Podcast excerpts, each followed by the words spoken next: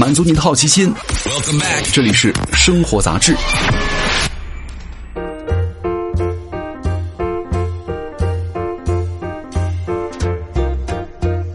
嗨，各位好，欢迎来到生活杂志，我是奥巴庆。今天来跟各位聊一聊关东煮的消息。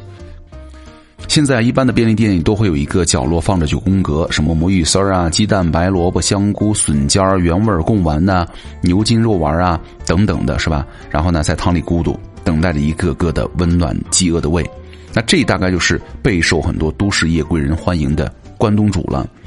这个关东煮呢，最早起源于日本的关东地区，哈，它本名其实就是烤豆腐。那上世纪末呢，随着便利店呢进入到了我们国家的大街小巷，成为了很多朋友们的心头好。今天我们就来跟各位聊一聊国内便利店当中常见的关东煮，它的食材安全吗？吃的时候应该注意什么？首先跟各位吃个定心丸，关东煮啊，安全、营养还丰富。从加工方法的角度来说呢，关东煮还是蛮安全的哈，本质上就是开水煮一切了。虽然水煮对于热敏感性的维生素的破坏啊，要比急火快炒要多，但是呢。一般炒完的菜也不是立刻就吃啊，如果再等一会儿，营养素照样会被破坏。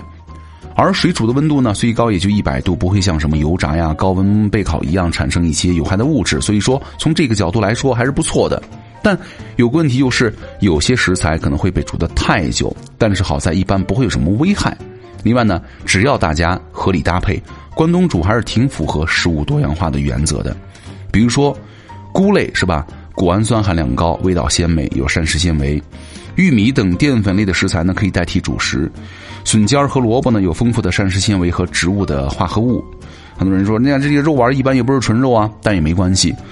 关东煮的肉丸呢，一般也不是纯肉哈。就拿常见的丸子来说，加一些淀粉呢，大豆蛋白啊，鸡肉、鸭肉、猪肉、鱼糜都很常见。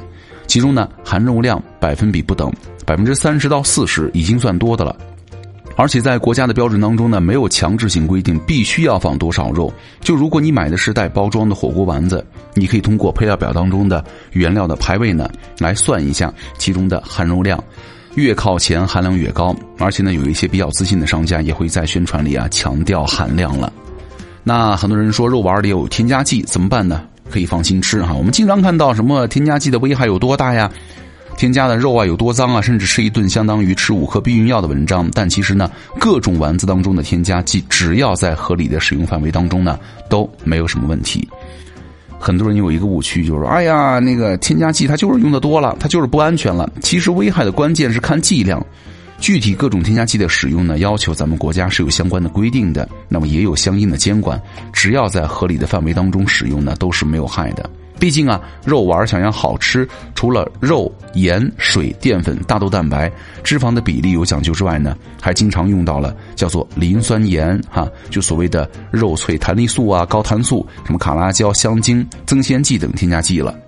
而且啊，优质商家生产的各类的肉丸呢，控制好生产、运输和储存的过程，是完全可以不用这个防腐剂的，风险要小到了很多。那么对于消费者来说呢，最容易的办法还是信赖正规渠道的购买哈。一般来说，大型连锁的便利店呢，对于食材的把控也会很严格，所以说安全性呢也会高很多。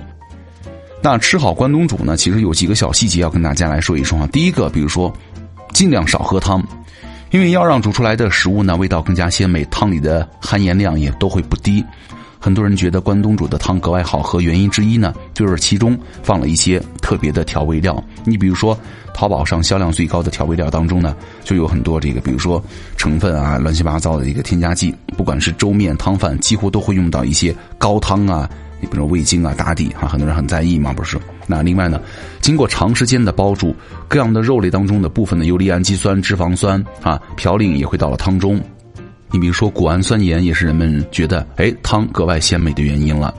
而这个关东煮啊，一锅汤往往会煮几种食材、几波食材，你可以想象当中融入了多少嘌呤吗？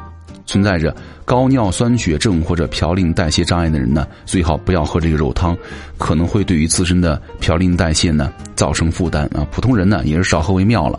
另外呢。我们在选择的时候哈，尽量选择汤汁温度高一点的，因为汤汁温度过低，细菌呢更容易滋生，特别是在天气比较炎热的情况之下，食物的变质呢会很快。有的商家为了节约成本，会在煮开食物之后呢，让它自然冷却，其实还是有一定风险的。第三就是不要吃太烫。很多朋友拿到关东煮之后呢，就迫不及待的开动了，甚至不小心把黏膜烫伤的情况呢，也是时有常见。长期喝烫水、吃烫的食物呢，会让你的食道黏膜在不断的热刺激之下反复损伤、变性、坏死和增生，导致不正常的异形性细胞增多，进而呢可能会诱发癌症。温度超过六十五度的过烫饮品呢，被列入到二 A 类的致癌物质的名单。而关东煮的温度呢，常常是更高，所以说我们吃的第一口就要小心了。如果嘴唇贴上去感觉很烫的话，那么我们就再冷一冷了，好吧？好，以上就是今天的生活杂志，我是奥巴庆，咱们下期见了，拜拜。